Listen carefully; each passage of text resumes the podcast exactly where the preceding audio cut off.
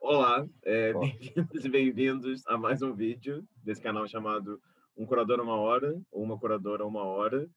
Só para explicar um pouquinho no que consiste esse canal, ele se trata de uma série de conversas com curadoras e curadores que trabalham no campo das artes visuais, que de alguma forma se relacionam ao Brasil, ou seja, profissionais de curadoria que nasceram no país e aqui trabalham, ou profissionais também que nasceram no Brasil e trabalham fora do país, ou também profissionais que nasceram fora do Brasil e que trabalham no país agora. É, são esses três tipos. É...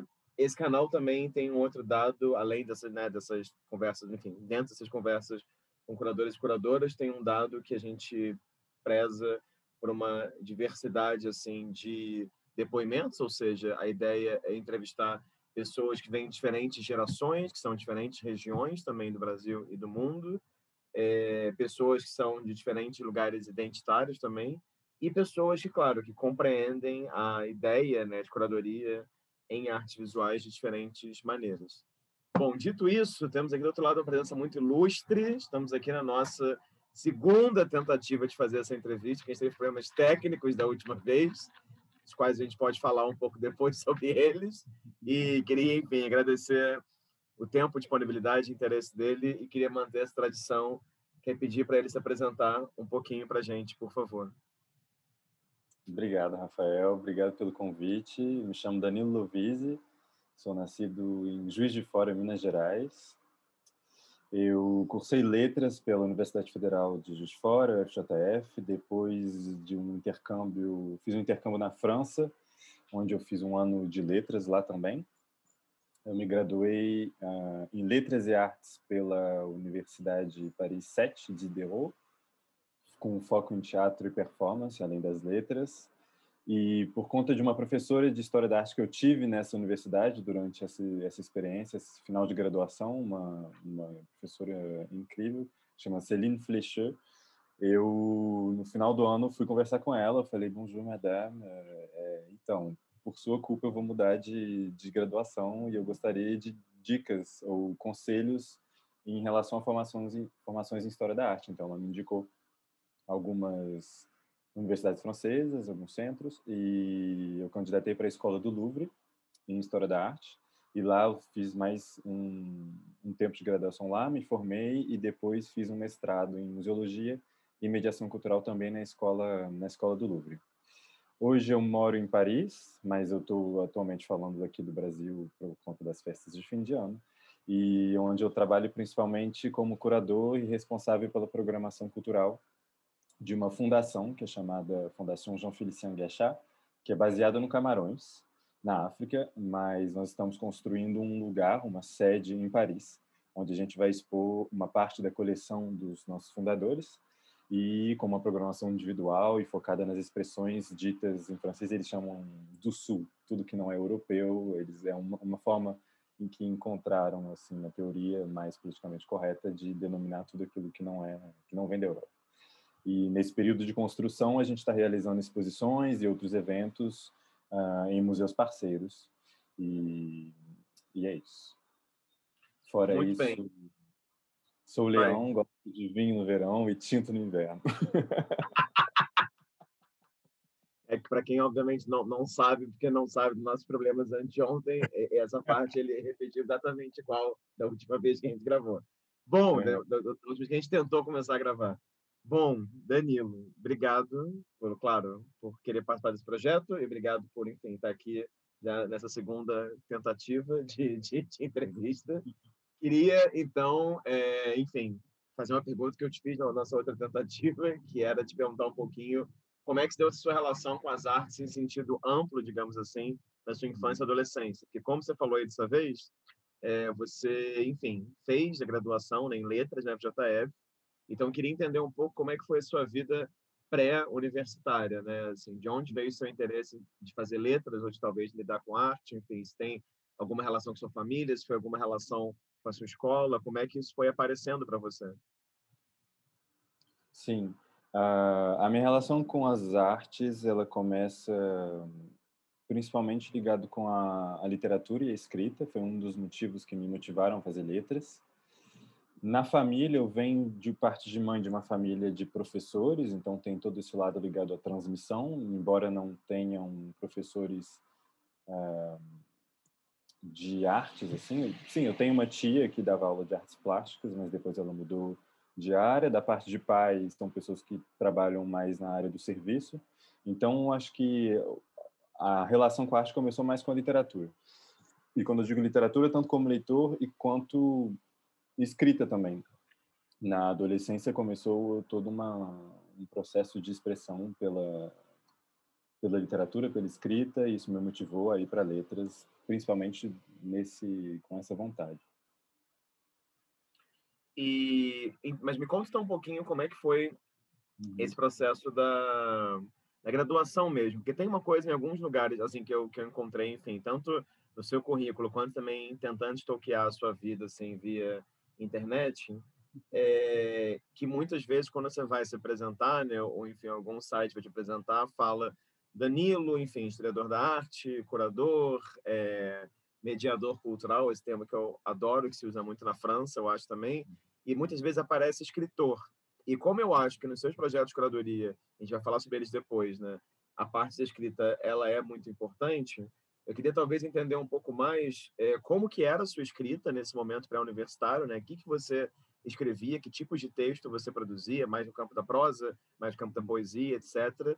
E como é que foi essa graduação em letras para você no FJF? Porque eu lembro que olhando também seu currículo, se eu não me engano, eu achei alguma coisa falava sobre Paul Klee, ou seja, a relação entre letras e artes visuais. Então, eu queria que você contasse um pouquinho mais sobre isso. Uhum. Uh, a minha escrita na adolescência e até metade da graduação era uma escrita poética. Eu escrevia poemas. Uh, escrevi alguns contos, mas pouquíssimos, mas era mais focado na poesia. É, antes de eu ir na França, foi no ano que eu fui para a França, em 2013, é, eu participei de um concurso da editora do Marcelino Freire, é, que se chama Edite, e eu ganhei o segundo lugar nesse concurso que dava a, o direito de publicar um livro de poemas. Mas como no mês seguinte eu tive a resposta do intercâmbio, eu acabei não publicando. Aliás, preciso até escrever para ele para saber se ainda tem direitos de publicação. Mas já fazem alguns anos uh, e esse livro, claro, tem os arquivos, mas eu diria que é um livro que não existe mais. Ele, eu acho que relendo, não sei se vai fazer ainda sentido se esses poemas ainda estão vivos. Então, é, a expressão literária foi mais do lado, mais focado na, no poema e na, e na poesia. E isso é, sim, muito presente na minha prática curatorial e nos textos que, que eu escrevo e escrevi nas últimas exposições. Eu não consigo não trazer esse aspecto poético para os textos, mesmo que eles sejam acadêmicos. É, eu simplesmente não consigo. E foi algo que não foi difícil de aplicar na graduação na FJF, mas foi algo extremamente custoso e dolorido nas graduações na França, porque é uma forma muito diferente de ver a área acadêmica, de ver a expressão do aluno, daquela pessoa que está sendo formada, é, onde a gente não tem muito espaço justamente para trazer algumas visões um pouco poéticas, um pouco mais livres sobre certos assuntos. É algo que até hoje também no trabalho, eu tenho sorte de trabalhar num, numa fundação onde eu tenho uma grande liberdade, tanto na proposição dos projetos e quanto numa grande parte da produção escrita.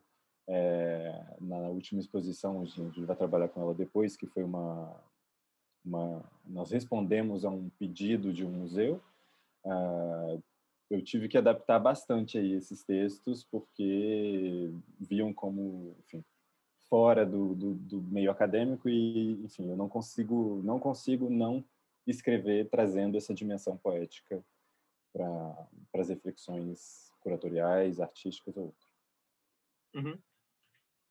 E a o FJF, como é que foi esse processo aí da, da universidade, Paul Klee, etc? Ah, sim, desculpa.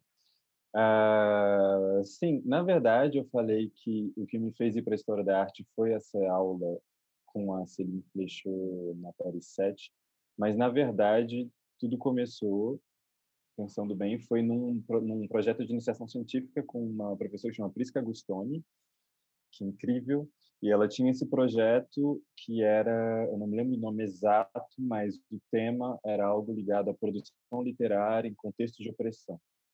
Então, ela apresentou uma série de poetas para mim. Eu escolhi uma poeta austríaca que chamava Ingeborg Bergman, não sei se estou pronunciando bem.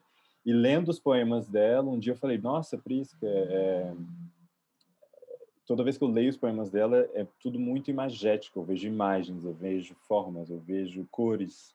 Será que não teria uma forma de eu tratar uma, uma leitura também visual? Ela, claro, enfim, mas na época eu não tinha ainda uma bagagem visual nesse sentido, não, não tinha ainda estudado história da arte, era muito novo. E ela também trouxe alguns livros de impressionismo, de modernismo, etc. E fui comendo tudo aquilo até que eu encontrei o Klee e, e vi uma semelhança muito forte, assim, em alguns desenhos de início de carreira do Klee com esses poemas da, da Ingrid Beckman principalmente uma tem um trabalho dele que é uma fênix sem asas que que, que me lembra muito esses trabalhos esses poemas da Ingrid Beckman. Uhum, muito bem. E aí então me conta um pouco como é que foi essa sua mudança para a França, né? Então você, você foi para lá em 2013 e inicialmente você foi estudar o quê? Como é que foi esse começo? É, a mudança para a França foi um intercâmbio, um intercâmbio focado realmente só na área de letras e bem letras, linguística e léxico, coisas muito científicas assim ligadas à língua, o que não era muito a minha praia, embora a gente tenha tido algumas matérias de literatura super interessantes, principalmente literatura que eles chamam de literatura francófona, que é tudo que é produzido em francês, que não vem da França, mas dos países que falam francês. E foi um foi prim, o primeiro contato que eu tive com uma produção assim que tinha uma reflexão mais ligada ao ao decolonialismo, algo que na época, em 2013, não era nenhuma reflexão muito forte o presente na França e que hoje é bem bem forte presente, até polêmica às vezes, segundo algumas pessoas.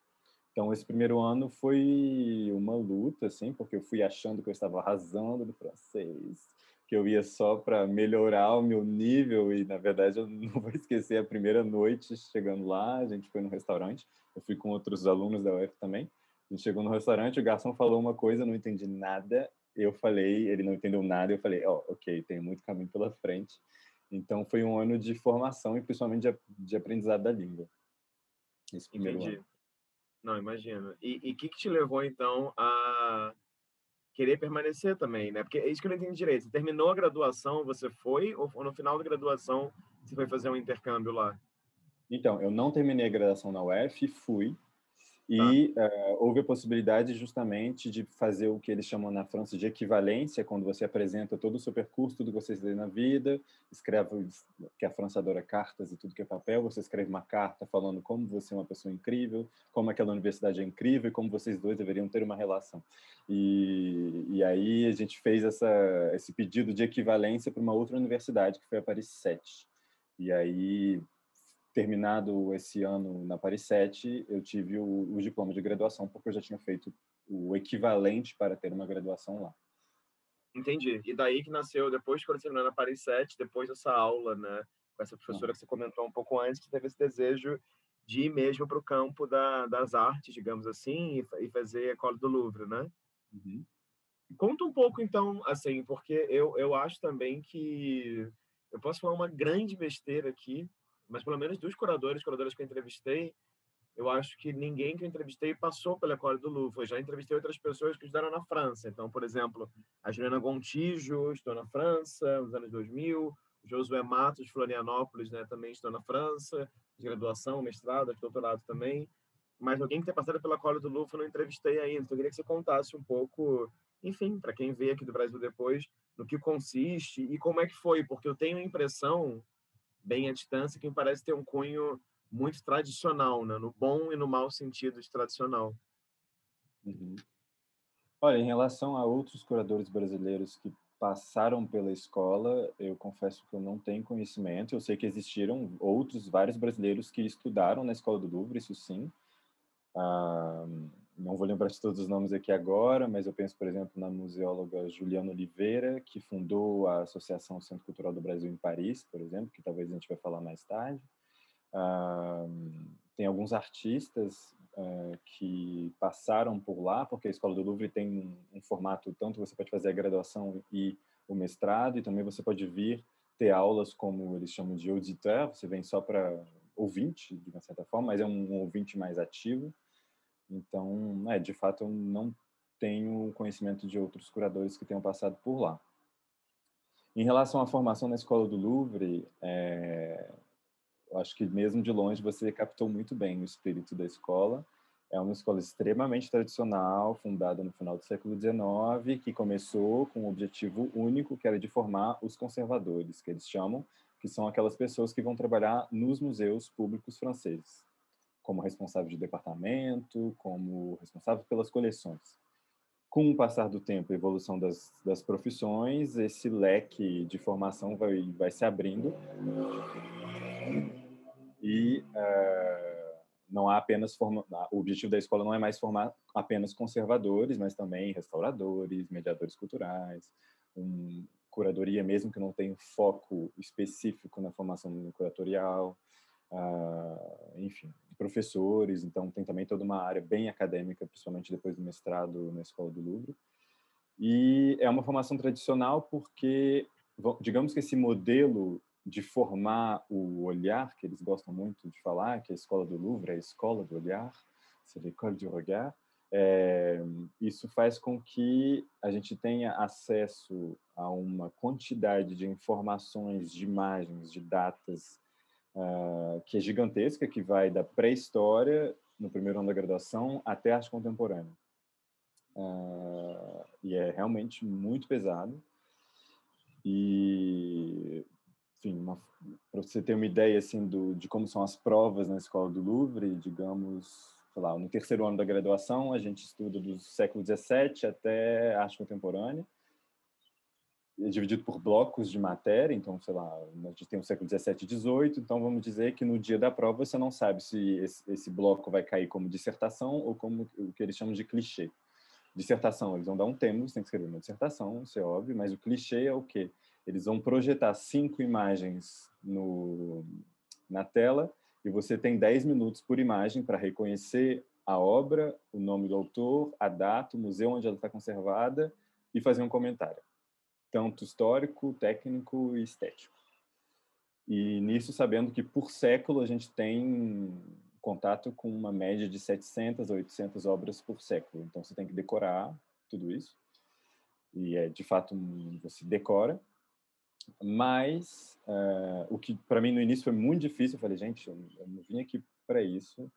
Uh, mas ao mesmo tempo, com o tempo, você percebe que isso acaba de fato formando de uma certa forma o seu olhar, porque você vai comparando obras muito semelhantes de tal período, de tal artista, e você acaba reconhecendo certos traços, certas uh, pinceladas, se for uma pintura, dos movimentos ou da forma arquitetônica. Então, isso de fato de fato isso forma uma parte do olhar. Mas o que eu falava com os alunos da escola também quando eu estava lá, eu não seria feliz na escola se eu não tivesse tido uma outra formação nas universidades antes, tanto no Brasil quanto nas outras universidades francesas, porque é uma uma abordagem muito mais multidisciplinar, muito menos europeia, porque a escola do Louvre também é isso. É, você tem três anos de graduação, sendo que você tem 12 ou entre 12 e 25 aulas de, de arte não europeia. Por exemplo, no terceiro ano eu tive três aulas de arte africana, três aulas de arte africana, sendo que durante o ano todo eu tive, sei lá, uma média de 40 de arte europeia. Então, se eu não tivesse tido essa formação anterior para complementar essa essa formação que é excelente, bem técnica e bem completa, eu não teria, não ficaria, não sairia tão contente como eu saí. Uhum. E como que eram as aulas de arte contemporânea, já que hoje em dia me parece que você está se direcionando mais para arte contemporânea, digamos assim, é, como que eram as aulas que você teve de arte contemporânea na Escola do Louvre? Então, foi a mesma coisa. As aulas de arte contemporânea são muito poucas se você não está na especialidade de arte contemporânea. Uhum. Então, era também uma abordagem bem focada em artistas ocidentais. Uh, depende muito do professor. Se é um professor que é um pouco mais aberto, que viajou, ele vai trazer outras referências. Mas na escola do Louvre, justamente, a gente tem essa divisão, a gente tem esse percurso clássico que você que vai da pré-história até arte contemporânea, e depois você tem a especialidade. Eu estava na especialidade, a especialidade entre grandes aspas, isso é um foco maior. Eu estava no foco de arte do século XX. E nessa arte do século XX, a cada dois anos tem um tema específico que, que é tratado em um dos cursos, que eles chamam de curso orgânico, e depois tem um curso mais, uh, digamos, panorâmico sobre a, sobre a arte do século XX. Quando eu estava lá, foi um curso sobre uh, o dadaísmo, focada na figura de um artista que se chama Raul Osman, que tem uma obra que é muito marcante para o início do século XX, que é a cabeça, uma cabeça, como que chama? Tête mécanique, a cabeça mecânica, que é uma, uma cabeça de, de manequim com várias um, objetos de medida, uma régua, uma cumbuquinha, objetos de medida que são cravados nessa cabeça. Então, sobre a formação em arte contemporânea, eu não poderia dar muitas informações porque eu não fiz a especialidade de arte contemporânea na Escola do Louvre, mas depois eu me dirigi justamente numa num interesse maior, mais focado na arte africana, por conta de um estágio que eu fiz ainda na graduação no Camarões, e tenho agora começado a me interessar nesses links entre arte africana com, tradicional com arte africana contemporânea. Ótimo, ótimo. Acho que a gente pode falar sobre esse estágio sua relação com Camarões depois. É. No final do Igual do Louvre, você produz uma espécie de monografia ou, ou, ou, não? Então, você produz uma espécie de monografia no final do mestrado, do primeiro ano de mestrado, porque na França o mestrado é dividido em dois anos que são independentes. Então, o, o M1, que eles chamam de museologia, é um mestrado mais focado na, na, na pesquisa, e eu fiz uma, um, uma pesquisa sobre um quadro da Tarsila do Amaral que está presente nas coleções públicas dos museus franceses, que chama Cuca, que é maravilhoso. E porque na Escola do Louvre também é, você tem grupos de pesquisa temáticos, né? Então eu estava no grupo de pesquisa que se chama, que era o grupo de pesquisa do Centro Pompidou, do Museu de Arte Moderna. E nesse ano tinha um tema, tá vendo como tem tudo muito né, é, tinha esse tema que era vi, vidas de artistas e vida das obras. Então, nos foi proposto a gente criar um link, enfim, fazer pesquisar de que forma ah, os artistas conseguiram fazer com que as obras deles entrassem em coleções dos museus públicos graças às relações que eles tinham, tanto entre artistas como galeristas, etc. E como eu estava muito cansado de, de só estudar arte europeia naquela época, eu procurei artistas brasileiros que estivessem nas coleções e encontrei esse quadro da Tarsila, que em teoria pertence ao Museu de Grenoble e que ficou preso na, nos depósitos, nas reservas durante quase 20 anos sem ser mostrado e hoje ele está rodando uh, o mundo todo. Começou rodando, começou no, no Centro Pompidou numa exposição semi-permanente que eles fizeram chamados de não lembro do, do, nome exato, mas é Outros Modernismos, algo do tipo, que era uma forma deles, vamos dizer assim, preencherem uma grande lacuna na coleção permanente que eles só falam da, dos modernismos ocidentais. Então eles trouxeram, colocaram na parte da coleção permanente obras de artistas uh, alguns brasileiros focados no modernismo. Tinha esse quadro da Tarsila, que ficou lá durante alguns meses, depois prolongaram a estadia dele no Centro Pompidou. Então, eu estudei mais sobre como esse quadro chegou lá, as relações dela, da Tarsila com os artistas da época, Fernand Léger, Brancusi, entre outros, e como que esse quadro conseguiu se manter nas coleções permanentes dos museus franceses. Não, é um quadro maravilhoso, assim, não só o quadro, né, que como eu e vários amigos falam, sempre fala brincando que é uma espécie quase que de precursor do, do Pokémon, né, assim, é maravilhoso aquela, aquelas imagens, como a moldura também é maravilhosa, né, enfim, é, é muito impactante, muito peculiar também. Hum, Agora, o que eu fiquei curioso em te perguntar, é, quando olho essa trajetória, que parece que de maneira simultânea ao seu estudo na escola do Louvre, você começa a trabalhar também no nessa associação, né, Centro Cultural do Brasil, ali entre 2015 e 2018. Sim. Eu queria que você comentasse um pouquinho uhum. assim, no que consiste a associação e, e se foi nesse momento, mais ou menos, que você começou também a se interessar por fazer e pensar a curadoria. Sim, foi exatamente nesse momento. Uh, uma palavra sobre o Centro Cultural do Brasil, é, como você falou, é uma associação, porque não existe um centro cultural do Brasil em Paris e na França em geral, enfim, que seja algo institucionalizado e apoiado pelo governo brasileiro. Então, foi uma vontade que começou com alguns brasileiros que já moravam na França há um tempo, e eu conheci uma delas, que é a Juliana Oliveira, que fundou com uma outra pessoa, um, na época eu comecei como uma espécie de estagiário, enfim, eu fazia alguns trabalhos uh, bem específicos e uh, como o centro não tem um espaço físico em Paris, porque bom é um pouco caro o mercado imobiliário em Paris, uh, eu propus para a Juliane justamente uma, uma uma exposição virtual. Ela já estava com essa vontade de trazer uma programação virtual, então eu propus esse primeiro projeto, que foi a exposição A Memória Encharcada, que trata dos trabalhos do Davi Nascimento, do Arthur Camargos, isso foi em 2016. E foi justamente conversando com eles, com o Davi e o Arthur, fazendo pesquisas sobre os trabalhos relacionados à, à prática deles e, enfim, tudo que eu pude sentir das obras desses dois artistas, que começou essa reflexão um pouco mais curatorial e foi mais para o final do trabalho da montagem dessa exposição, que foi virtual, mas enfim, ela teve quase tudo de uma exposição física, que eu me dei conta do, do, de um grande interesse, de um grande prazer nesse pensar curatorial, nessa nesse pensar de, de conectar uma obra com a outra, de conectar as obras com outros artistas, outras correntes uh, de reflexão ou teóricas.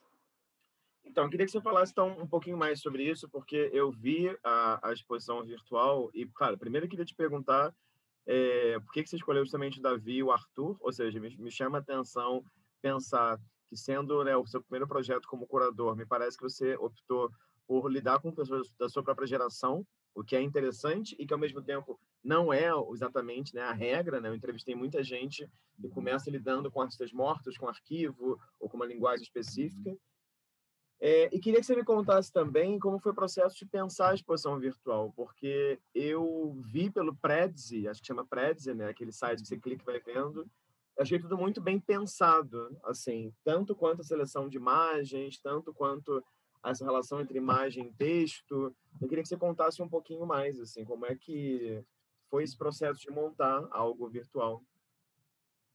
Sim. Um eu escolhi trabalhar com, com o Davi e o Arthur. Eu não os conheço pessoalmente, foi mais uma descoberta por Instagram. E eu acho que isso também é interessante a gente pensar do trabalho do curador do, hoje, que é um, é, acredito que é um trabalho que passa muito pela, pelas redes sociais. E o trabalho dos dois me toca muito, o trabalho do Davi, uh, principalmente hoje ainda mais, assim, eu decidi trabalhar com eles tanto pela essa proximidade, não sei se geracional, ou como a gente já conversava rapidamente assim pela pelo Instagram e eu achava muito interessante a, as duas práticas. E o que eu achava, eu achei muito interessante na, no trabalho dos dois, do Davi principalmente, porque ele trabalha com essa questão da memória, da memória física da memória do, ele trabalha muito naquela época da carreira dele ele trabalhava muito com a lama com a terra com tudo que vinha da da vivência que ele teve ali naquela região ribeirinha em Pirapora Minas Gerais que é um artista que fez a escola de BH esqueci o nome de na, na ah Guinhar. Guinhar. Uh, o Arthur também mas isso é, essa, essa, essa reflexão da, da memória, da lama, do corpo como uma, uma espécie de unidade, uma medida, uma unidade de medida do mundo, uh, isso acho muito potente. Tanto naquela época, a gente estava na época, se não me engano, de Brumadinho também, Então, acho que isso reverberou bastante, é, mais para o final de 2016, não sei se estou falando besteira. E o trabalho do Arthur é mais focado na performance do corpo como um, um corpo que é capaz de ativar lugares utópicos. Ele tem essa esse lugar utópico que ele chama de um apartamento selvagem, mas é um selvagem completamente construído, completamente plástico, que eu lembro até na, na época da escrita eu pensei como uma espécie de tropical crítico, como se ele construísse uma ideia do tropical, mas fosse diretamente crítica e diretamente plástica e plástico no sentido mesmo do plástico, com flores de plástico, uma coisa bem kit, bem montada. Então achei interessante trabalhar com esses dois artistas nessa primeira nessa primeira exposição. Quanto à montagem de uma exposição virtual, eu falei justamente que hoje que eu acabei de montar uma exposição física na França eu ainda bem que eu tive essa experiência com o Centro Cultural do Brasil antes, porque foi praticamente a mesma coisa, a não ser o transporte e a restauração das obras, uh, porque o caminho que eu imaginei ali no Prezi, nessa plataforma de apresentação, eu, eu trabalhei, eu imprimi todas as obras, coloquei no chão, criei as salas, criei as partes, etc., os textos de sala, como se eu estivesse expondo num lugar físico. Então, foi ligeiramente frustrante de não ver essas, digamos, essas transições em 3D de uma sala para outra, porque eu, gostaria de ter feito essa exposição física também, mas foi uma, uma experiência bem, bem interessante de imaginar esse ambiente 3D, esse cubo branco que não existe, que no, no caso eu escolhi um fundo cinza, uh, então digamos esse cubo cinza infinito, mas completamente sem relevo, Uh, o, o, relevo que está presente ali, ele vem das obras. Então, você tem que mergulhar dentro daquelas imagens, dos termos, dos textos, para você poder sentir, viver aquela exposição de uma forma mais, mais íntima. Agora, é... já que você falou antes um pouquinho sobre escrita, eu queria voltar nisso, porque esse projeto especificamente me chama muita atenção a maneira como você, claro, quando você pensa no Prezi, o Prezi é uma ótima plataforma nesse sentido, né? Você vai tanto pensando nesse zigue-zague de imagens, né? ou seja, me chamou a atenção que você dividiu assim, você tinha primeiro os trabalhos de um artista, depois do outro, depois trabalho dos outros em parceria. E quando você vai pensar a ordem das imagens, você tem algumas vezes trabalho como um todo, depois um detalhe, acho que em alguns casos tem primeiro detalhe, depois trabalho como um todo, e aí intercalando isso, você fez uma coisa que eu acho que é muito bacana, que você foi inserindo alguns textos, né? E aí, às vezes, você tinha uma série de imagens em um texto, depois você tinha alguns pedaços de texto e ia para as imagens, enfim. Daí, já que a gente já não está mais naquele seu momento ali da graduação, ou da sua infância é, e adolescência, né? Que você falou ali da poesia, etc. Eu queria te perguntar mais precisamente como que é para você escrever sobre o trabalho de um artista específico, assim, né? Como é que é o seu processo de escrita, né? Porque ali tinham tantos momentos que você falava sobre os artistas em geral, ou como dupla, quanto alguns momentos falava sobre algumas imagens específicas, né? Então, eu queria que você contasse um pouquinho, não sei, enfim, você já parou para refletir muito sobre isso, né? Por onde você começa, como é que dá o seu processo de, de escrita? Uhum, é uma excelente pergunta. Uh, para esse trabalho específico, mas eu vou tentar também trazer para os mais atuais, eu preciso ter contato com o máximo de obras possíveis daquele artista ou daqueles aquelas artistas para que eu possa entender uma espécie de fio condutor, umas, umas forças que agem ali naquela naquela prática artística. Daí eu tiro alguns, não sei se eu posso dizer conceitos, mas por exemplo no, no trabalho do, do Davi foi esse essa imagem de lama como vida uh, e lama como memória e eu pego esses termos e crio um texto pessoal, digamos, uh, como se fosse um poema em prosa, mas com algumas fisgadas ancoradas na realidade, ancoradas naquela exposição ali. Então, esse trabalho, por exemplo, esse processo de escrita para essa primeira exposição foi extremamente prazeroso, porque eram temas que me inspiravam também como escritor. Então eu tirei muito prazer dessa escrita porque essas imagens, esses conceitos me inspiram muito uh, como fonte de reflexão e como fonte de, de inspiração. Acho que em relação ao processo seria isso. Assim. É o que e você continua e você continua e você continua escrevendo poesia assim para além dessa escrita sobre artes visuais ou não? Então, é uma pergunta também interessante, porque a escrita poética, como ela existiu antes, enfim, durante a graduação e da adolescência, ela não existe mais desde que eu mudei para a França.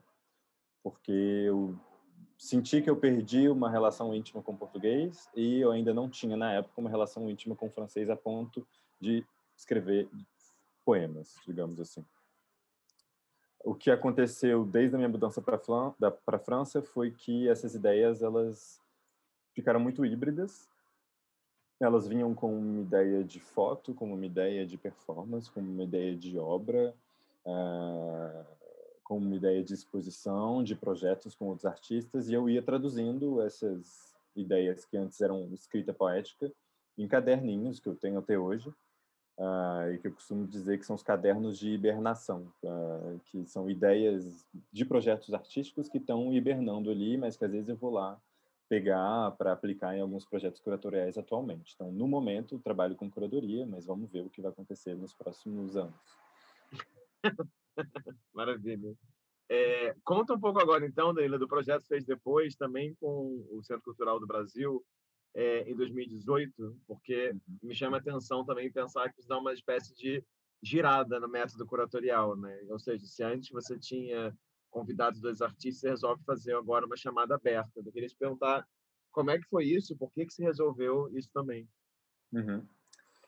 Uh, essa chamada aberta ela aconteceu justamente em discussão com a, a curadora, a, a, fundadora da época do, do, Centro Cultural do Brasil, porque se essa primeira exposição foi uma proposição diretamente minha, onde eu conhecia, entre aspas, os artistas e me interessava pelo tema, eu, a gente decidiu, enfim, eu propus para a Juliane da gente abrir a chamada para que outras pessoas que eu não conheça e enfim, que eu, ninguém do centro conhecia, tanto para conhecer o que estava sendo produzido na época no Brasil e tanto também como um desafio de encontrar um fio condutor em obras de pessoas que não se conhecem, que eu, que eu também não conheço como, como curador. Então a gente abriu essa chamada pública em 2018 a gente recebeu, não lembro exatamente os números, mas eram mais de 200 candidaturas, mais de 1.600 imagens, e foi um trabalho bem é, fastidioso, bem lento, mas ao mesmo tempo muito prazeroso mais para o final, de ver todas essas imagens, de ler todos esses textos, de analisar todos esses currículos e pouco a pouco encontrando um tema uh, geral, um fio condutor que foi o fio do corpo. Não apenas o corpo numa, perspectiva da performance ou do trabalho diretamente com o corpo, mas uh, a gente dividiu a, a, exposição em três partes: o corpo deslocado, o corpo da obra e o corpo abstrato.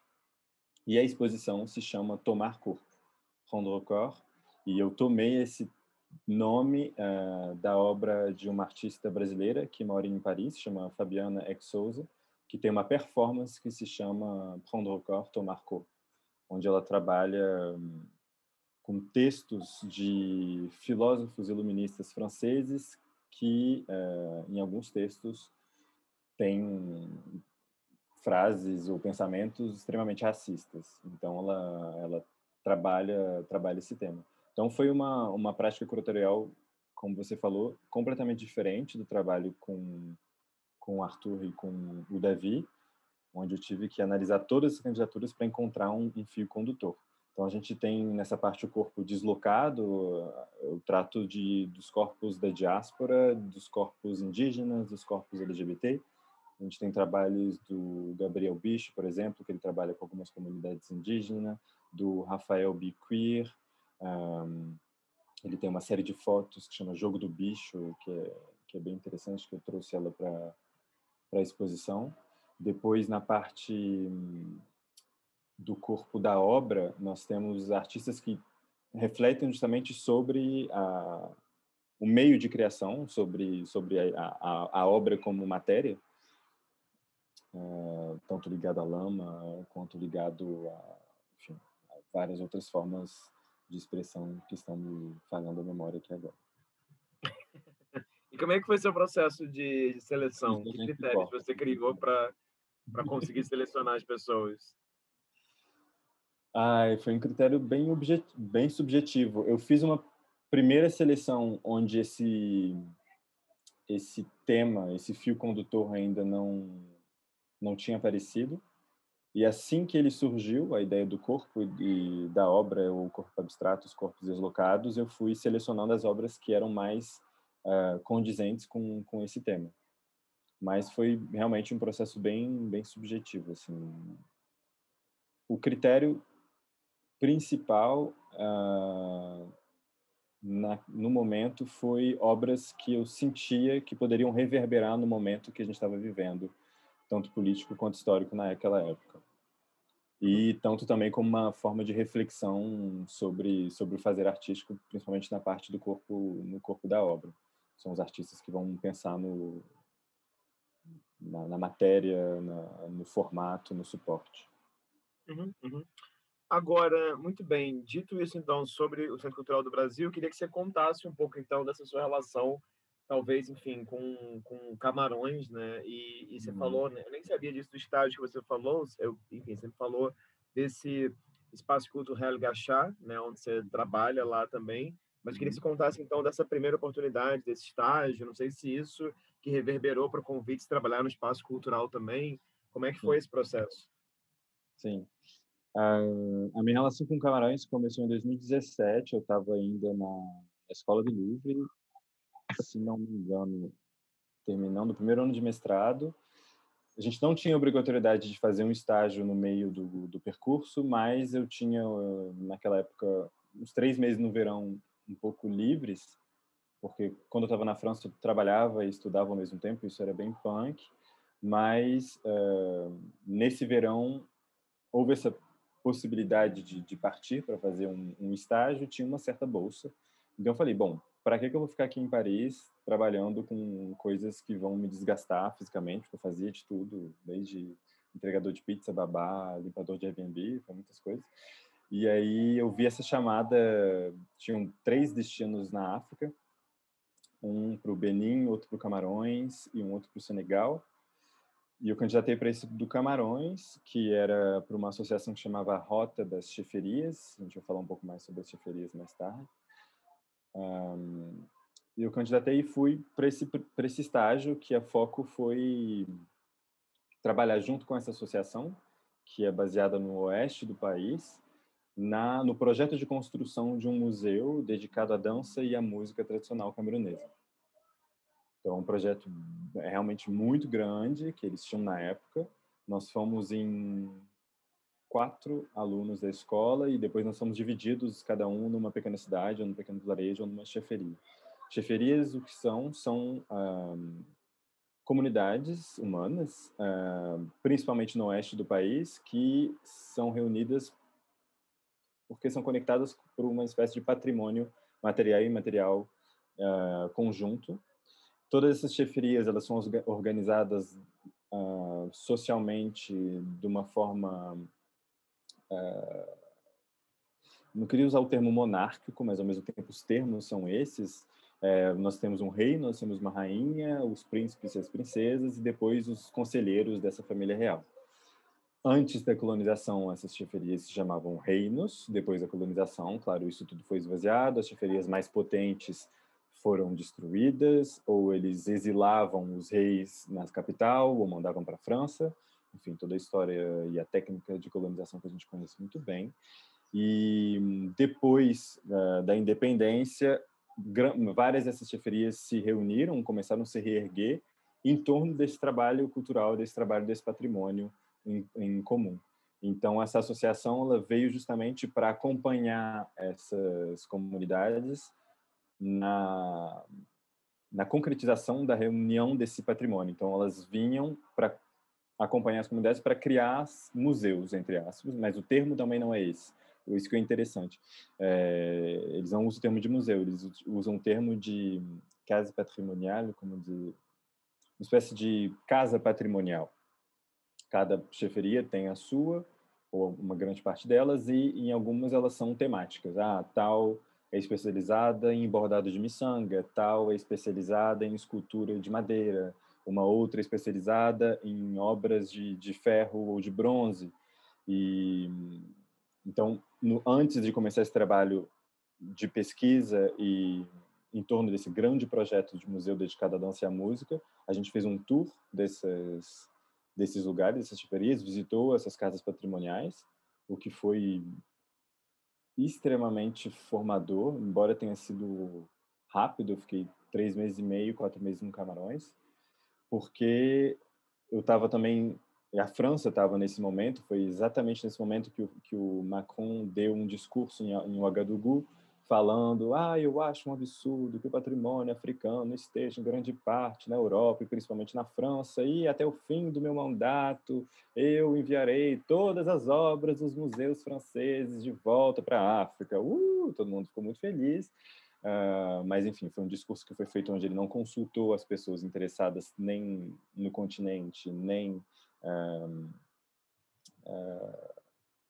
os museus, justamente, na França, que são tem em grande parte uma coleção de arte africana, consultou, mas de uma forma não muito, digamos assim, ativa. É, então, a França estava nesse momento pensando sobre a restituição do patrimônio africano. E eu estou falando disso porque estando lá no Camarões, eu não posso falar que eu conheço a África, eu conheço no momento, até o momento, o Camarões, de uma certa forma bem, porque eu já fui desde então várias vezes, uma ou duas vezes por ano. É, foi interessante visitar esses lugares e ver que as obras, em grande parte, estão em ótimos, ótimo estado de conservação, que existem técnicas de conservação que, certo, não são as mesmas técnicas que são utilizadas no Museu do Quai Branly na França, com tal temperatura de, de umidade, pressão do ar, etc. Mas são técnicas que são, estão lá há séculos e que funcionam muito bem. Então é uma forma, uma abordagem até talvez que possa enriquecer a, reflexão sobre a, a teoria decolonial, que é de que sim, existe uma grande parte do patrimônio africano que foi roubado e que se encontra hoje na Europa, é verdade, mas existe uma grande parte do patrimônio, patrimônio africano que ainda bem conseguiu ficar e que uma parte dele está bem conservada. Então isso quebra também essa, esse argumento de que ah, as obras não podem voltar para a África porque eles não sabem cuidar e eles vão revender e comprar comida, que é uma forma bem racista e bem, enfim, limitada de pensar o saber museológico africano tradicional, por exemplo. Então, essa primeira experiência no Camarões foi foi crucial assim tanto no meu trabalho que eu tenho hoje e tanto na reflexão curatorial ou, ou de pesquisa e foi exatamente lá em, em uma dessas viagens de, de terreno que uh, eu visitei a Fundação João Felicien Gachá no oeste do país num vilarejo que chama Bangulá a 1.500 metros de altitude um lugar que você chega você enfim, da capital até lá são quatro horas e pouca de, de estrada, estradas nem sempre num, num estado muito bom.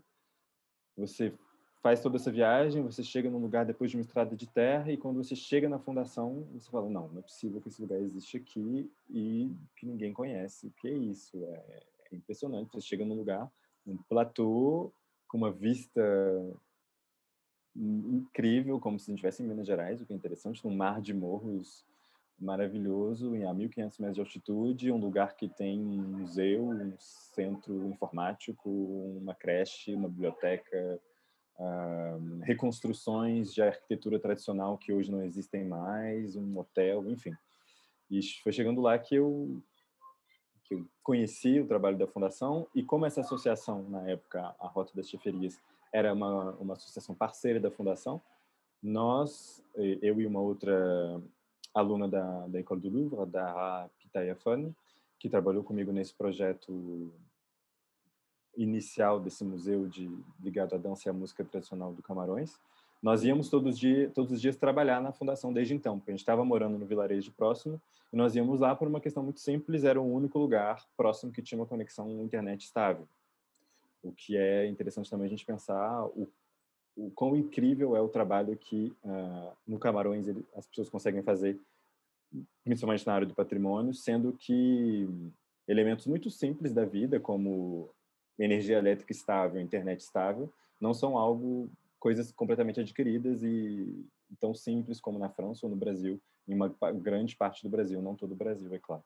Então a gente ia trabalhar todos os dias lá e foi aí que eu fui conhecendo a equipe, conheci uh, os fundadores e a gente acabou também colaborando, mesmo que não fazia parte da nossa missão de estágio, em algumas missões na, na fundação. Uh, a gente fez um pequeno relatório em relação ao, ao, estado de conservação de algumas obras, algumas dicas de, de exposição, etc. E, e, muita troca com as pessoas que já trabalham lá, os museólogos, os mediadores culturais, então foi realmente muito enriquecedor. E foi exatamente por isso, e a gente volta à pergunta inicial, e graças a essa experiência no Camarões e tanto de ter conhecido a, a equipe da fundação e os fundadores, que no ano seguinte eles me contactaram e me convidaram para tra trabalhar na sede em Paris, que é o Espaço Cultural Gachá. Uhum. E você está lá então desde? Desde 2018, desde início de 2018, que uh, no início o Espaço Cultural Gachá era apenas um, um escritório, antes de 2018, que ele era focado em apenas organizar de uma forma administrativa todas as doações que viam para a fundação, porque a fundação, em grande parte, ela é mantida por doações, uh, algo que vem mudando, mas uh, uma grande parte ainda é isso. Mas os fundadores decidiram, final de 2017, início de 2018, de transformar esse o que seria apenas um escritório num centro cultural individual e com uma programação específica. Então foi por isso, aliás, que eu fui contratado para acompanhar a, o Espaço Cultural Gachá na criação dessa programação cultural e nas exposições e em outros projetos conectados ao, ao patrimônio camerunês e africano em geral. Entendi. Então conta um pouquinho o que, que você tem feito então na, na fundação, né? Assim, porque, claro, tem essa grande exposição que se abriu recentemente, que acho que a gente pode, enfim, falar sobre ela daqui a pouco. Mas queria que você comentasse outras coisas que você tem feito, assim, porque é, você falou em algum momento nessa entrevista sobre o fato de que a fundação tem uma coleção de de arte contemporânea ou algo assim, tinha interesse também que o Centro Cultural abrigasse parte da coleção. Queria que você explicasse um pouco mais. Quer dizer, se você puder explicar também, não sei se são segredos institucionais, enfim, mas queria entender um pouco mais. É, não, não são segredos institucionais. A, a Fundação tem uma, uma, uma coleção de arte africana tradicional. É uma coleção que é principalmente focada em tecidos tradicionais, e isso a gente vai depois falar dessa exposição que a gente acabou de abrir, e, e em esculturas em madeira ou recobertas de miçanga. Então, esse é o foco principal da, da exposição, ó, da coleção da, da Fundação atualmente. Então, é uma, é uma coleção focada em arte tradicional um, africana. Existe uma vontade uh, de diversificar essa coleção, adquirindo obras de arte contemporânea que possam dialogar no futuro com essas obras tradicionais, mas ainda é uma, uma vontade e uma, uma discussão, digamos assim, é, uma conversa, porque em francês discussão é conversa, é, interna, que a gente ainda está a gente está refletindo ainda sobre o posicionamento nesse nesse sentido, assim, assim que a gente abrir o espaço cultural, se tudo der certo daqui a um ano e meio em Paris. Hoje, no Espaço Cultural, então, sou responsável pela programação cultural e pelos projetos de curadoria. no ano passado, nosso grande... Em 2018 e no ano passado, em 2018 a gente recebeu uma grande delegação de, de chefes tradicionais do Camarões, do Gabão e do Benin, foi justamente no ano que eu entrei para o espaço cultural e esses chefes tradicionais são justamente esses reis e rainhas uh, dessas cheferias, desses antigos reinos. E a gente recebeu eles em Paris e foi também uma uma semana extremamente intensa onde a gente organizou visitas institucionais, tanto o Museu do Quai Branly, que, para quem não sabe, é um museu uh, em Paris que tem uma coleção imensa de arte africana, de arte da Oceania, de arte das Américas. Uh, aliás, é um dos museus do mundo que guardam em suas reservas um manto tupimambá, porque não existe manto tupimambá no Brasil, mas eles estão todos fora do Brasil. E aqui eu faço um poke para o trabalho da Lívia Melzi, que é uma artista brasileira que mora em Paris, que tem um trabalho maravilhoso sobre isso. Mas eu fecho esse poke para voltar para o Espaço Cultural Gachá. Então, nesse, em 2018, a gente recebeu essa delegação em Paris.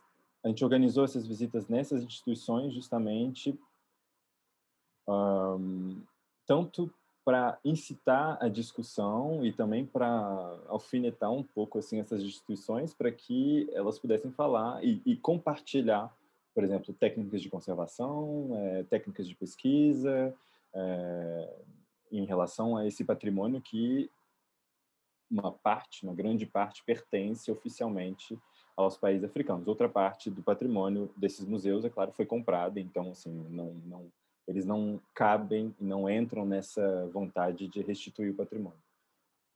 Então, esses reis visitaram, por exemplo, o Kibonli, e eu tenho memórias incríveis dessa visita que durou, sei lá, uma hora, mas é como se tivesse durado muito mais, de um grande silêncio, assim, super pesado, deles visitando, alguns pela primeira vez esse museu, com a responsável da conservação preventiva e o conservador geral, uh, curador geral da parte africana. Então, no início, um grande silêncio, eles não perguntavam nada, etc. E depois começaram a se soltar e era super interessante que eles falavam: ah, a senhora responsável pela conservação preventiva, a senhora está falando que a vitrine tem que ficar em tal temperatura, mas na, no meu vilarejo as minhas obras ficam em tal temperatura, nunca tem nenhum problema, eu utilizo tal óleo quando tem tal inseto, que a senhora acha sobre isso? E ela, ah, não conhecia essa técnica, muito interessante, obrigado. Então, houve essa troca, assim, um pouco tensa, mas ao mesmo tempo cordial, assim, foi bem interessante. E um outro momento assim, que eu vou esquecer de um dos reis olhando para uma máscara, ele estava olhando muito fixamente, assim, eu só fiquei do lado dele, não perguntei nada. Aí ele olhou para mim e falou: Isso aqui vem da minha. Em francês, ça vient de chez moi. É como se isso vem da minha casa que foi uma frase, uma frase muito forte, assim, vindo dele, uh, de um dessas pessoas que representam um, patrimônio imaterial também.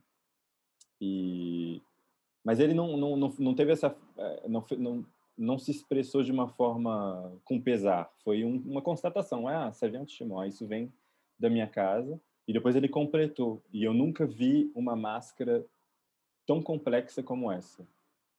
Eu reconheço que vem dos escultores antigos, mas é, eu nunca vi uma tão interessante. E aí depois vem uma, um outro gesto ainda mais complexo, que ele vem e tira um iPhone e tira foto dessa máscara para depois enviar no grupo do WhatsApp das pessoas da chefeiria da, que ele representava.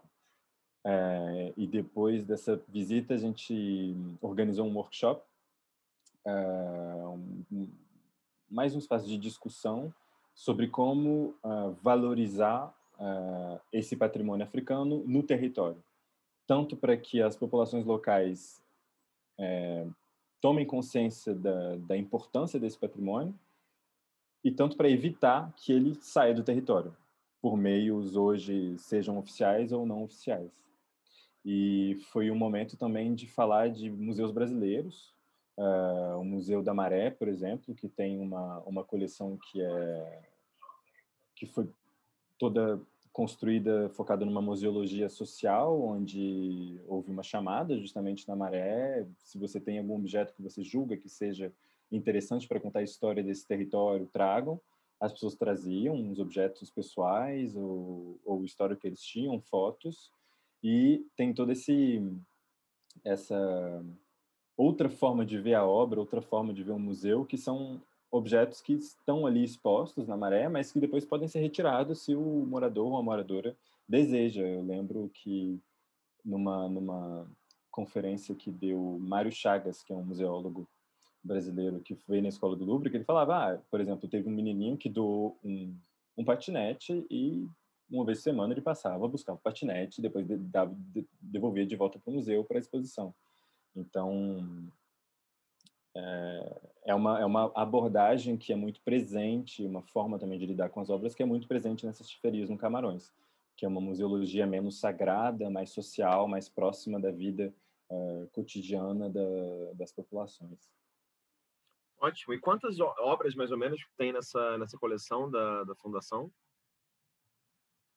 Ai, são muitas. Eu posso te dar porcentagem, a gente tem uma por volta de 70% de, de tecidos tradicionais, uh, ah, 20% de esculturas de madeira e, e 10%, isso é uma outra questão que eu acabei não falando, que são as criações de moda, porque a fundadora, que se chama Lidia Dumas, ela foi estilista do, do meio do, do, início dos anos 90 até o início dos anos 2000. Ela é do Camarões, ela é camerunesa, e ela foi a primeira, uma das primeiras estilistas a ousar trazer os tecidos tradicionais africanos para a alta costura em Paris, na França e depois na Europa toda. Então a gente também conserva essas coleções que ela que ela fez dos anos 90 até o início dos 2000. Que ótimo. Agora, quando você fala que são muitas obras, é algo no campo dos milhares, então, ou das centenas? Não, não milhares, é, é. Milhares, tá.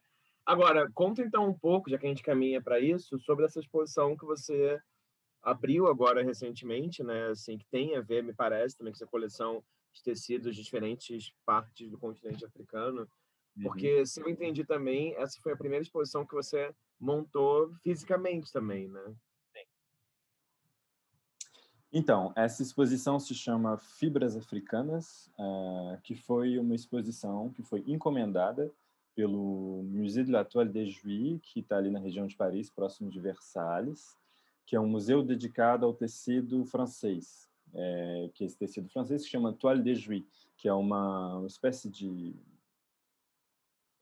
um tecido com imagens bem bucólicas, bem fugriur, bem, bem uh, agradáveis, vamos dizer assim, e que fez um sucesso enorme no século XVIII e virou um item da grande burguesia desde então até, digamos, início do século XX, quando ele se transformou não apenas num tecido, mas como inspiração para papel de parede, etc. É um tecido que conta uma parte da história da produção têxtil e da, da realeza francesa, e hoje esse museu mudou de direção, ele tinha uma, uma direção um pouco mais tradicional e hoje essa direção ela, ela quer transformar esse museu, a princípio apenas dedicado à toile de Juí, num museu ligado ao tecido. Então, eles começaram com uma exposição dedicada aos tecidos japoneses e depois nos convidaram para essa primeira exposição ligada aos tecidos africanos. Uh, então, a fundação foi convidada como co-curadora, junto com uma outra antropóloga francesa que chama Anne Grosfilet. Uh, e na fundação, eu enfim, represento a fundação assinando a co-curadoria dessa exposição. Então, uma exposição dedicada nesses tecidos tradicionais, com uma abordagem tanto histórica, estética e pedagógica. Por quê?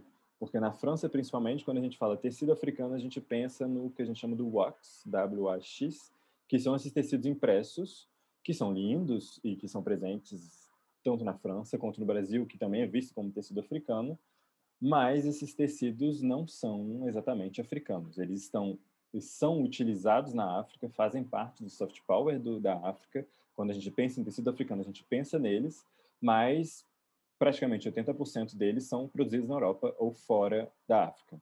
China, uh, Amsterdã, eh, Amsterdã, uh, Holanda, e, entre outros pequenos produtores. E alguns produtores hoje no, na África, como na Costa do Marfim, por exemplo.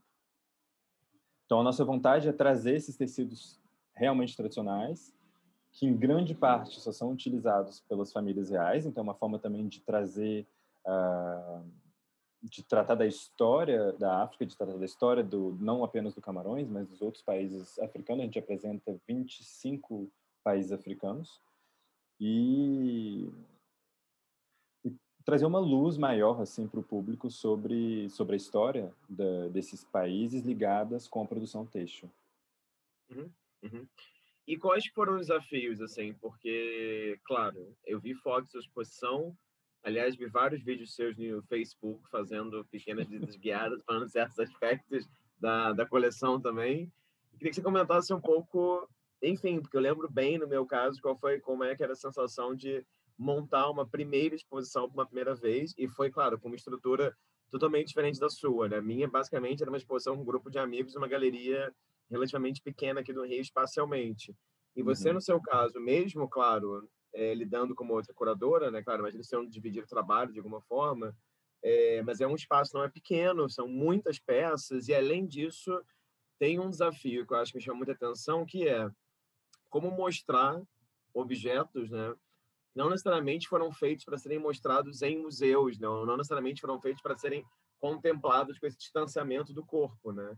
Então, eu queria que você contasse um pouco, assim, o que, que você achou que foi, sei lá, o mais desafiador, né? Especialmente porque, claro, também, também tem um outro dado, né, Danilo, que se a gente pensar as coisas que você fez antes, é claro, estava lidando ali com pessoas se proclamam artistas contemporâneos, visuais, etc.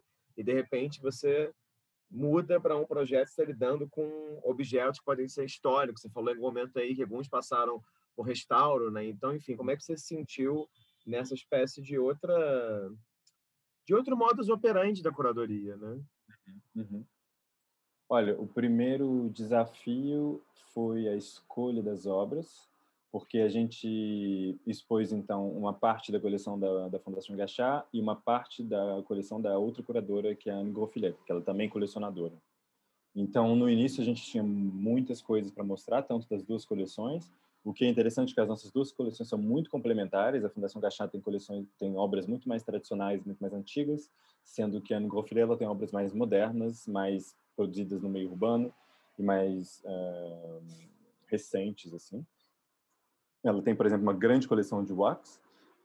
Então isso é isso foi o primeiro o primeiro desafio. Então a gente teve várias reuniões para decidir isso. Eu fui na casa dela em Nice para conhecer a, a coleção dela também, junto com a outra, junto com a, a decoradora, um, que não sei se é o termo que a gente utiliza em português, ele, em francês eles usam cenógrafo, tipo a cenógrafa, sendo cenógrafa mais para o cinema, enfim.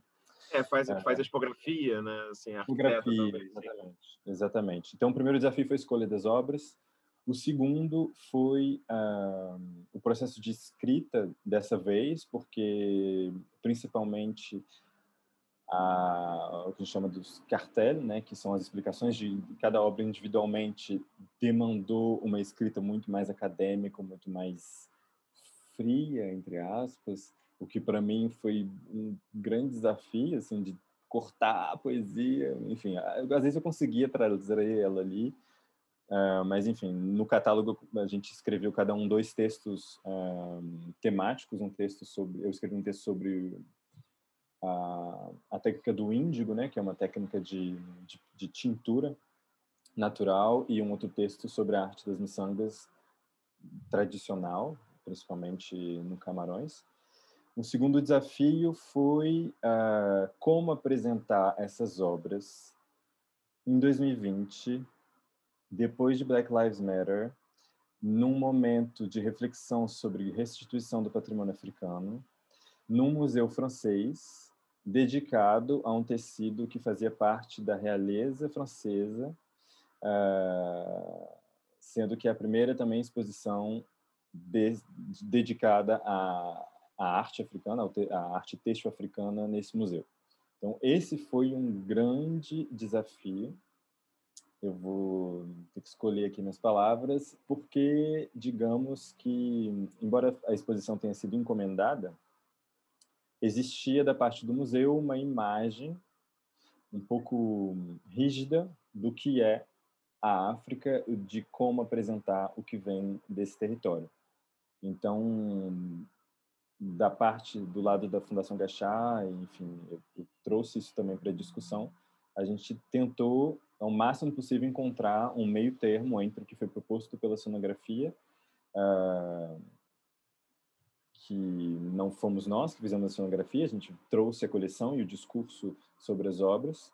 Então, houve esse desafio de como apresentar essas obras de uma forma que não seja estereotipada e, ao mesmo tempo, seja respeitosa em relação a esses tecidos que, em grande parte, são utilizados por pessoas é, de uma rang social, não é classe social, mas de um, de um certo linhagem que é ancestral e histórica e muito importante. Então, como apresentar tudo isso de uma forma respeitosa e, ao mesmo tempo, como objetos de museu. Então, esse foi, foi o grande desafio. Assim. Houve uma solução bem interessante proposta pela, pela expografia, que foi de suspender todos os tecidos com barras, né? Então, todos eles são apresentados suspensos, a não ser alguns que são apresentados em algumas maletas, que é um nosso, uma forma de a gente fazer uma, um link com histórico e, e, moderno com como as famílias africanas guardam uma grande parte desses tecidos que são vistos como tesouros, são guardados em maletas de ferro. Então, acho que o, o desafio principal foi como apresentar essas obras nesse contexto, nesse ano, uh, e trazendo toda essa bagagem ancestral histórica que elas trazem, embora quando você olha talvez não pareça, mas você pode tanto ler a colonização, você pode ler racismo, você pode ler emancipação das mulheres, você pode ler monopólio econômico das grandes uh, das grandes antigas metrópoles. Então é foi um trabalho bem complexo nesse sentido. Não, imagino que sim, e é muito bom me falando sobre isso, que eu imagino, enfim, que é, que é uma exposição que ela já é por si só muito desafiadora, e tem uma coisa aí que você não listou né, nessa hum. sua descrição ótima dos desafios agora, que é o contexto pandêmico, né? Então ainda tem todas essas questões no meio da, né, enfim, desse essa coisa que as nossas gerações acho que não esperavam que fosse acontecer durante nossas vidas. Agora, é, caminhando aqui para um fim, eu queria só, é, enfim, queria dizer que é muito interessante escutar e queria dizer também que é muito bacana é, conhecer esse trabalho que não conhecia até muito tempo atrás e claro, um trabalho que ele é muito é, entre largas aspas no campo da curadoria, pelo menos de forma explícita, ele é muito recente e acho muito bom porque, enfim, você parece que tem feito, experimentado bastante coisa Agora, tem uma coisa que me chama a atenção quando você fala, e claro, eu fui aprendendo isso durante essa, né, nossa uma hora e pouquinho conversando agora. Quando você descreve as coisas que você faz, eu tenho a impressão que você é, dá a entender que você aprende muito com as pessoas, né? Então, sei lá, quando você descreveu Viagem para Camarões, pareceu uma grande viagem de escuta, na verdade. Quando você descreveu esse convite ao Davi e Arthur, e mesmo seleção da, dessa coletiva que você fez em 2018 também eu queria só fazer uma pergunta, enfim, que talvez pareça ridícula, mas eu acho que não é. Para você, curadoria é, na verdade, escuta, né? Assim, qual o papel da escuta dentro de um trabalho de, de curadoria? Não, é totalmente escuta. É, é mais escuta do que fala. Como, como eu te falei nesse processo de escrita dessas primeiras exposições, eu precisava ter todos os trabalhos em mente, mesmo que eu soubesse que grande parte deles não seriam expostos, para eu poder entender uh, como eles foram feitos, no trabalho com a, a procuradora no Filha foi um trabalho de escuta e, e, de uma certa forma de, aprendizado. Ela tem uma, uma experiência de mais de 30 anos na parte acadêmica ligada aos tecidos africanos tradicionais. Uh, um trabalho também, acho que a curadoria, além de um trabalho de escuta, é um trabalho de muita diplomacia, principalmente quando você responde a, a certas a certos convites de curadoria, onde você tem uma certa liberdade, mas ela é, de uma certa forma, uh, não cerceada, mas é limitada em algumas, alguns contratos sociais e, e diplomáticos. Então, sim, eu concordo com essa, com essa afirmativa de que curadoria é principalmente escuta.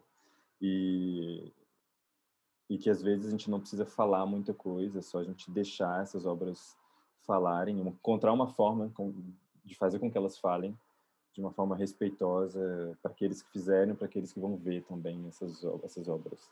Principalmente quando a gente fala de, de patrimônio ancestral, de patrimônio histórico, de territórios que sofreram é, muito com certas feridas históricas recentes. Agora, em alguns momentos você tocou também nesse tópico e nessa palavra, né, que eu sei, enfim, está muito em voga tanto aí, enfim, aí, você está em Juiz de Fora agora, né, mas tanto lá na França quanto aqui no Brasil, que é a ideia de decolonização ou descolonização. E tem um dado que eu acho muito interessante sua trajetória também, que é você começa a fazer curadoria fora do Brasil, né? Então, por exemplo, mais tem lidado com artistas brasileiros, você ainda não fez um projeto no Brasil. É, e se me parece, claro, até mesmo pela escolha ali de Davi e Arthur, né, tá interessado também nesses tópicos, né, assim, que repensam essa de maneira crítica o colonial na produção de artes visuais e na cultura, enfim.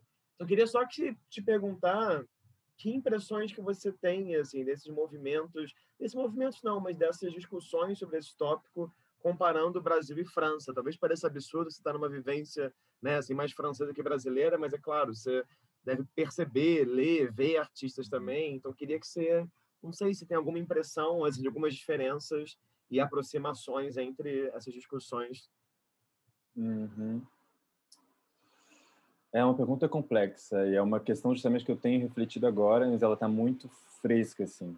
O que eu observo, uh, como você falou, eu tenho mais uma uma vivência na França em relação a isso. Na França é uma questão e uma reflexão presente, mas que vem sido muito criticada por uma parte da, da, da comunidade acadêmica, dizendo que são termos que não existem, que não faz sentido, etc. Mas é uma parte mais reacionária. Uh, mas é, é algo presente. Mas é, ao mesmo tempo, uma questão tabu, por questões históricas, porque a França não sabe lidar com a diversidade do seu próprio país. Mas isso a gente teria que marcar uma outra entrevista para a gente falar sobre isso, porque é realmente uma questão bem profunda. A França, ela, a França, realmente fazendo uma grande generalizando muito, mas uma parte da população francesa não sabe lidar com o fato de que existem franceses que são negros, franceses que são muçulmanos, franceses que são, um, sei lá, com traços indianos ou outro ou com traços asiáticos. A França ainda não sabe lidar com isso.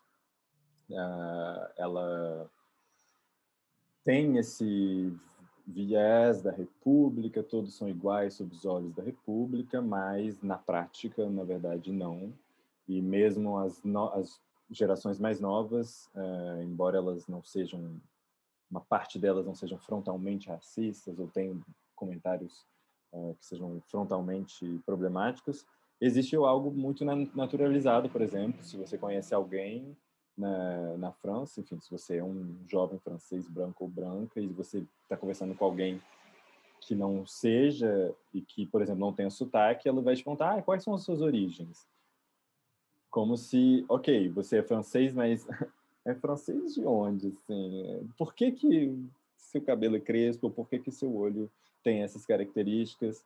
E isso reverbera em como esse discurso decolonial ele entra tanto no meio artístico, tanto nas discussões da sociedade em geral. Uh, isso avançou muito em pouquíssimo tempo com as manifestações do Black Lives Matter, que ecoaram muito forte na França em relação às violências policiais, que na França são realmente bem, bem, bem importantes, assim, quase comparáveis ao que acontece nos Estados Unidos e no Brasil, embora não se fale muito. Uh, então é algo mais recente. E comparando com o Brasil, eu acho que essa essa reflexão decolonial ela é um pouco mais livre é, ela, ela pode se dar de uma forma mais livre, ela não toca em tantos tabus como toca na França. Toca em problemas essenciais do Brasil, uh, mas ela não toca em tantos tabus que ainda não, não, não, se ousam falar ou pensar ou discutir na França. É, sim, acho que tem você falar, fiquei pensando tanto no filme, né, o Les Miserables, essa última versão, né, que tem a ver com né, hum. violência policial, quanto num espaço aquele artista argelino francês, eu acho, Cadeira Tia, tinha em Paris, né, o La Colonie, né, que eu acho que era um hum. espaço que era bem voltado para essas discussões, né, e com é. muitos pontos de vista também, enfim. É... Queria te perguntar uma penúltima coisa aqui, que é como que você se sente? Isso eu acho muito interessante também, acho que é o primeiro, enfim, dos casos raros assim disso, das entrevistas que eu tenho feito, em ser um curador brasileiro que reside é, na França e que trabalha muito proximamente com pessoas do Camarões, né? Ou seja, fico pensando assim, qual a expectativa que se cria também quando sabem que você é brasileiro, né?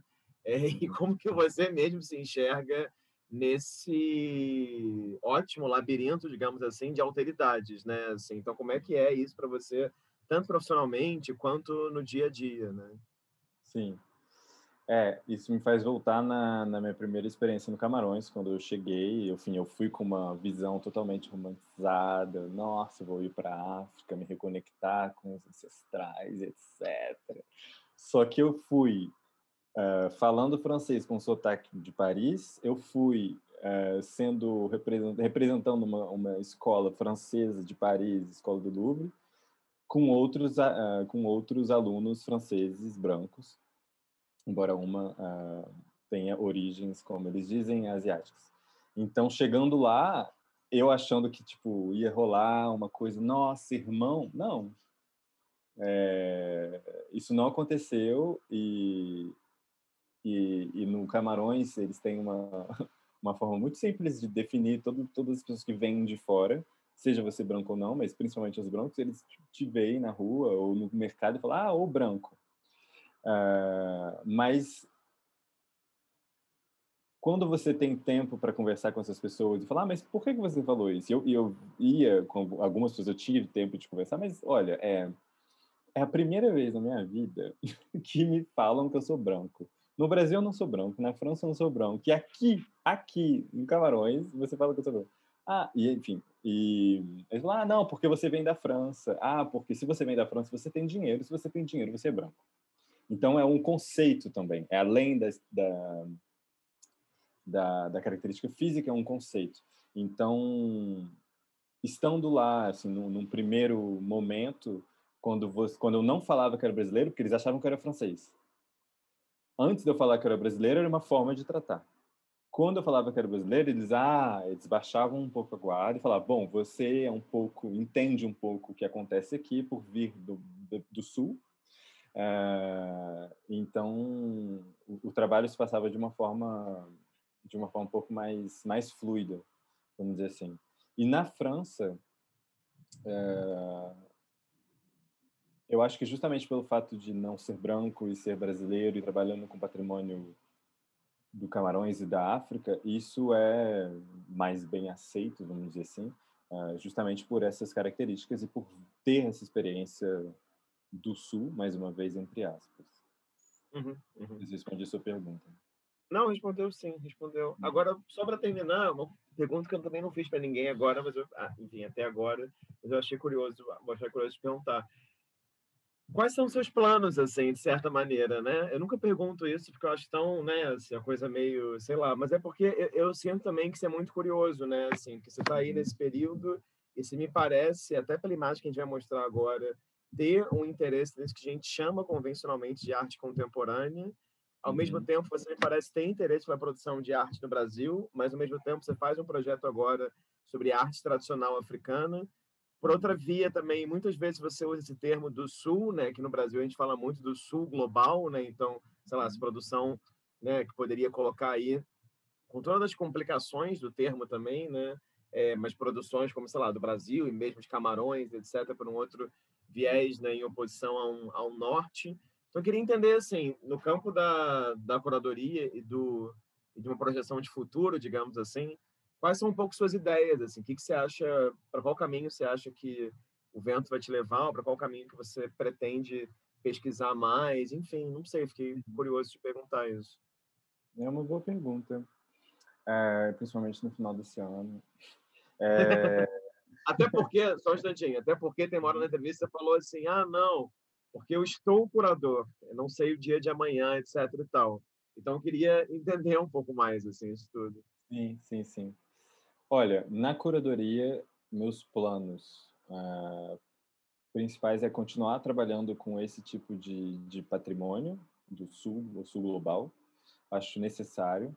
Acho muito interessante trabalhar com esse tipo de patrimônio estando no Norte, acho até necessário para que certas ideias, certos clichês sejam diluídos, uh, mostrando que sim, existe um savoir-faire extremamente luxuoso, extremamente complexo, que é feito no sul global. Uh, tenho muita vontade de continuar essa essa ideia de curadoria conectando arte tradicional uh, africana com arte contemporânea, seja de artistas africanos ou não. Uh, tenho uma vontade imensa de conectar os saberes tradicionais do Camarões com os saberes tradicionais do Brasil, porque se a gente faz uma linha quase reta, o Camarões está ali de frente, olhando para cá, enfim, tem que ser uma linha um pouco descendo, mas ele, há uma, uma conectividade, principalmente com o trabalho de miçanga no Camarões, que é que eles chamam de pérola, acho até interessante o termo que é utilizado, porque é visto realmente como algo muito valioso e sempre foi na história, era muito caro você poder importar miçanga que é, aliás, se hoje no Camarões a gente tem esse, essa arte tradicional, onde cada miçangue é uma bordada uma por uma no, nos objetos, e elas só eram utilizadas pelas famílias reais por conta de serem muito caras e muito valiosas, terem um símbolo de, de poder muito grande. São obras que trazem uma, uma ferida histórica muito presente, porque você aprecia a beleza dessas obras, mas ao mesmo tempo grande parte dessas miçangas que eram importadas da, da Europa eram trocadas contra escravos durante o período da, da escravidão. Então, acho interessante trabalhar, quero, quero muito trabalhar nesse sentido e, se possível, conectando com o que é feito, o que foi feito no Brasil, que é um trabalho que já foi feito até, se não me engano, no Museu do Índio, alguns anos atrás, antes do, do fechamento. Um, e, uh, como você muito bem percebeu, eu estou trabalhando com curadoria nesse momento, mas eu tenho muita vontade também de, de dar vida a esses outros trabalhos artísticos que estão ali hibernando nesses cadernos, mas, se possível, mantendo também a, a, prática curatorial. Então, manter essas duas vias, não sei se duas, porque eu, eu julgo e considero que o trabalho curatorial é um trabalho artístico também. Então, vou lá os planos para os anos seguintes, depois da vacina. Maravilha. Vamos compartilhar aqui a imagem que você trouxe? Uhum. Então, queria que você falasse um pouquinho por que, que você escolheu essa imagem e por que, que ela é importante para você. Uhum. Uhum. Essa é uma essa foto é uma... de um artista nigeriano e australiano que se chama David Uzochukwu. Não sei se eu estou pronunciando bem. Uhum. Eu me topei com essa imagem numa feira de arte contemporânea africana em Paris, chama AK, also known as Africa, que é bem interessante, aliás. Uh, que me faz pensar um pouco na entrevista que você fez com o Rafael Mosqueira, dessa, desse diálogo entre arte contemporânea, produção artística e feiras de arte contemporânea, que na França é algo muito fluido, assim, não, não é visto com tanto tabu. E eu achei interessante ser atravessado por essa imagem nesse contexto e ela me tocou muito porque é um corpo desse jovem menino, não sabemos de onde ele é, um corpo negro com uma há uma certa organicidade, um movimento tão tão leve, tão humano nesse corpo, que o que me tocou foi justamente a capacidade que ele conseguiu, o artista, tanto o dançarino, o modelo, sei, de humanizar esse corpo, que é algo que a gente, que eu julgo que a gente precisa fazer cada vez mais para a gente poder viver num, em sociedades um pouco mais agradáveis, são humanizar esses corpos que são colocados de lado ou não considerados como corpos de valor. E eu acho que essa obra faz isso de uma forma maravilhosa. E o fogo? O que você acha do fogo? O fogo, quando eu vi ela a primeira vez, eu achei que era um reflexo de uma luz que estava atrás, assim, mas na verdade não.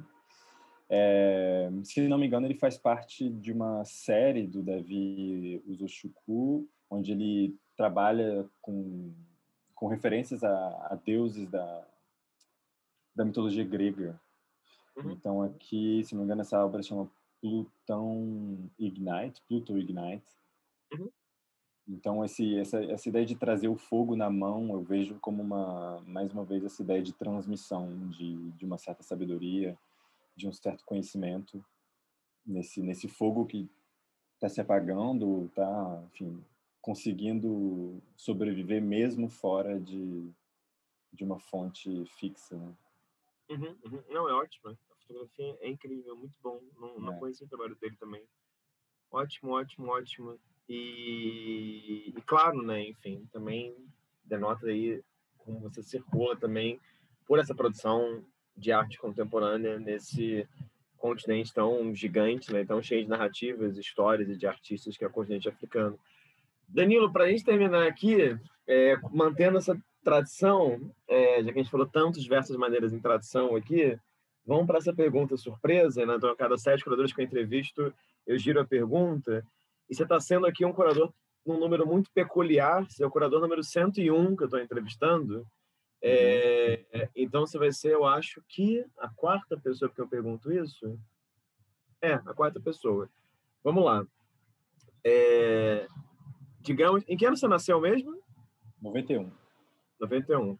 Digamos então que você possa voltar no tempo. Queria que você me dissesse um tempo, um contexto histórico, digamos assim, e um lugar do mundo, pode ser qualquer lugar do mundo, que você gostaria de ter vivido para acompanhar um pouquinho de perto, né, a cena artística desse desse lugar. Ou enfim, dane-se a arte também, né? Não precisa ter arte também, que bobagem. Se quisesse acompanhar, assim, pode ser qualquer tempo, qualquer lugar, se uhum. pudesse voltar no tempo. Ai, excelente pergunta. Uh, eu voltaria para o reino do Benin, na região da atual Nigéria, antes que os ingleses venham destruir todo o reino, porque nesse lugar existia uma, uma produção artística de esculturas em bronze que é e era impressionante, uh, de uma fineza, de uma, de uma ousadia técnica e também nas formas. E eu daria muitas, muito do meu tesouro para voltar nesse momento e ver essas esculturas nas ruas, nos palácios, uh, naquela época, antes da, da destruição colonial.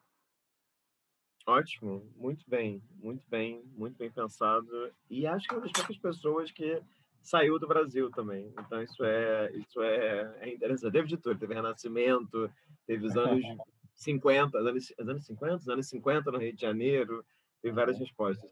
Danilo, queria agradecer muito tempo, disponibilidade, isso tudo. Queria dizer também que foi, claro, um prazer assim conhecer a sua trajetória, as coisas que você fez também, e agradeço também aqui publicamente ao Renato Menezes, né, que é muito amigo seu e enfim, amigo meu também há muito tempo. É, e a quem eu agradeço a, a, indicação também nesse sentido, que sempre é válida. E desejar aí sorte e sucesso nos próximos passos, assim, sejam eles quais forem. E, e acho que é, que é isso, assim, que acho que é uma trajetória muito peculiar e acho que é muito bacana também como, enfim, assim, como ela pode abrir muitas portas e diálogos, como você mesmo comentou. E, então, só te agradecer e desejar tudo de melhor. Obrigado a você, Rafael. Muito obrigado por esse convite. Mais uma vez ao Renato também pela indicação, pelas perguntas super interessantes que me fizeram pensar em outras coisas ao mesmo tempo, voltar no tempo e pensar também no futuro. E, e é isso. Obrigado e. Olá. Bom, para quem assistiu até aqui, essa é uma conversa com Danilo Lovise, que é curador, que vive em Paris, mas nesse momento está na hora dessa entrevista em Juiz de Fora, Minas Gerais. Então, a gente agradece aí sua presença virtual, sua escuta ou visualização do vídeo. Lembra que nesse canal a gente tem dezenas de outras entrevistas com outros curadores, né, que moram cada vez mais em lugares muito diferentes do Brasil e do mundo. Então é isso, super obrigado e até uma próxima.